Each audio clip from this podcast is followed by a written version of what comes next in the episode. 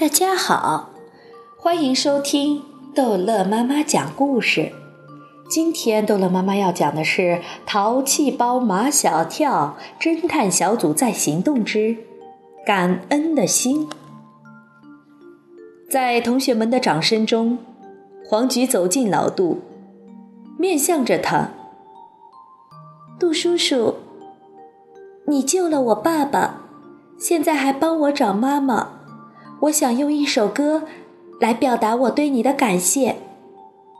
黄菊唱的是感恩的心。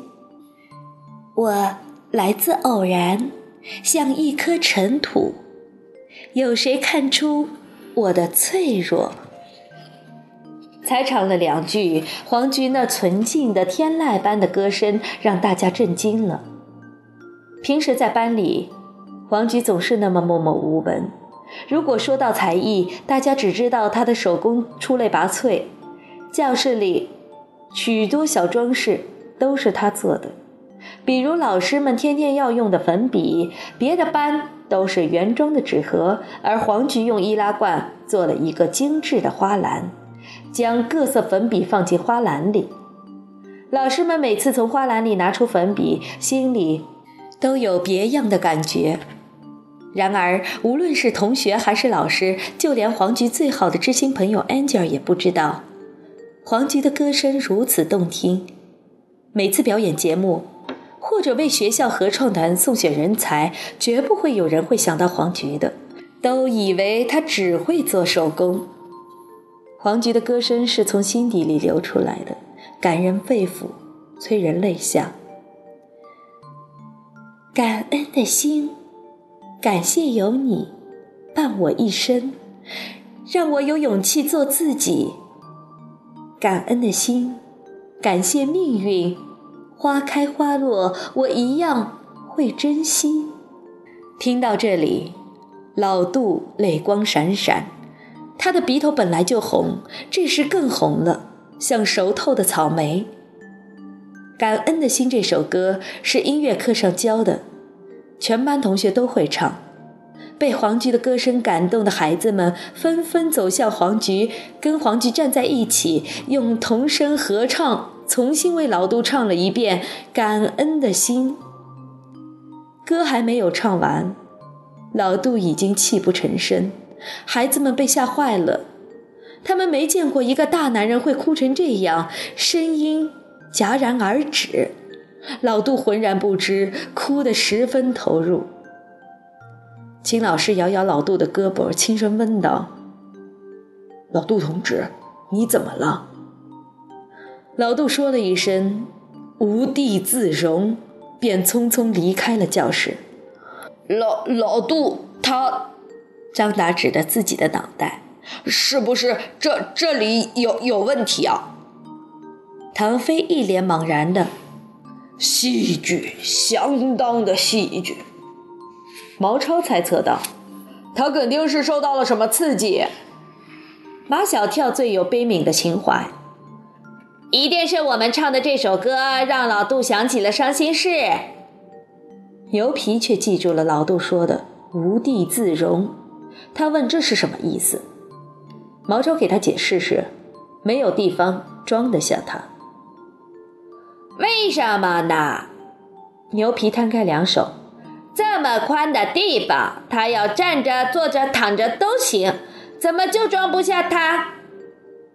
在他们身旁的丁文涛听见牛皮和毛超的对话，鄙夷的一笑，嘴里冒出一串成语泡泡：断章取义、不求甚解、杀鸡取卵、囫囵吞枣。毛超正义凛然的，丁文涛。请你对我们的国际友人客气一点。牛皮把毛超劝住了，他谦虚地向丁文涛请教：“请你不要用成语，用我能听懂的话帮我解释‘无地自容’是什么意思。”首先，我要告诉你，“无地自容”就是一个成语。丁文涛好为人师，了解他这个爱好的同学都躲着他，不给他机会。现在牛皮给了这个机会。这个成语是形容一个人十分羞愧的心情，恨不得地上有一条粪钻进去，把自己藏起来。你懂不懂？哦，我明白了。牛皮瞪着一双绿眼睛。刚才老杜是因为羞愧。我也明白了。马小跳说：“老杜在听黄菊唱《感恩的心》时，想到自己还没有为黄菊找妈妈，心中受之有愧。加上他已去过两个县城，找黄菊的妈妈线索已经断了，老杜感到绝望。虽然马小跳的推理有些牵强，但实在想不出还有比这个更有说服力的理由了。马小跳挺同情老杜的。”我们不能看着人家老杜一个人在那里无地自容，干脆让黄菊到电视上去找他的妈妈。马小跳为这个突然冒出来的想法兴奋不已。牛皮最近背了许多中国古诗，有句还算贴切的古诗冲口而出：“山重水尽疑无路，柳暗花明又一村。”是世上。跳跳跳电视台吗？如果是上跳跳电视台，那就太容易了。只要黄菊面对 DV 镜头说几句呼唤他妈妈回来的话，把拍好的 VCR 一播就可以了。可是，这是以马小跳名字为名的少儿频道，只能在室内收看得到。而黄菊的妈妈身在外地，他肯定是看不到的。马小跳希望最好是全国都能收看电视台。那你是异想天开了。唐飞总是给马小跳泼冷水。我们这么大的一个城市，只有一个卫视台，要在那上面打一个寻人广告，你知道要花多少钱吗？大家都以为唐飞知道要多少钱，忙问他多少钱。我也不知道。唐飞说。那是以秒来计算的，反正是相当相当的多。毛超献计献策，我们在班上搞募捐。牛皮马上响应，我把我的美元都捐出来。唐飞摇头，不够。那我们就在全校搞。马小跳已经想得很周全。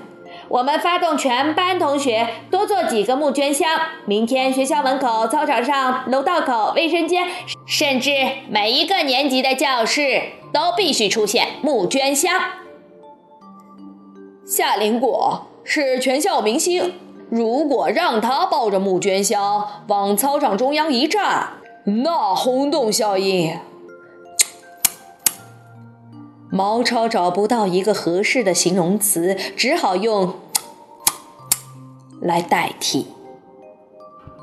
好了，这一集的故事就讲到这儿结束了。欢迎孩子们继续收听下一集的《淘气包马小跳》。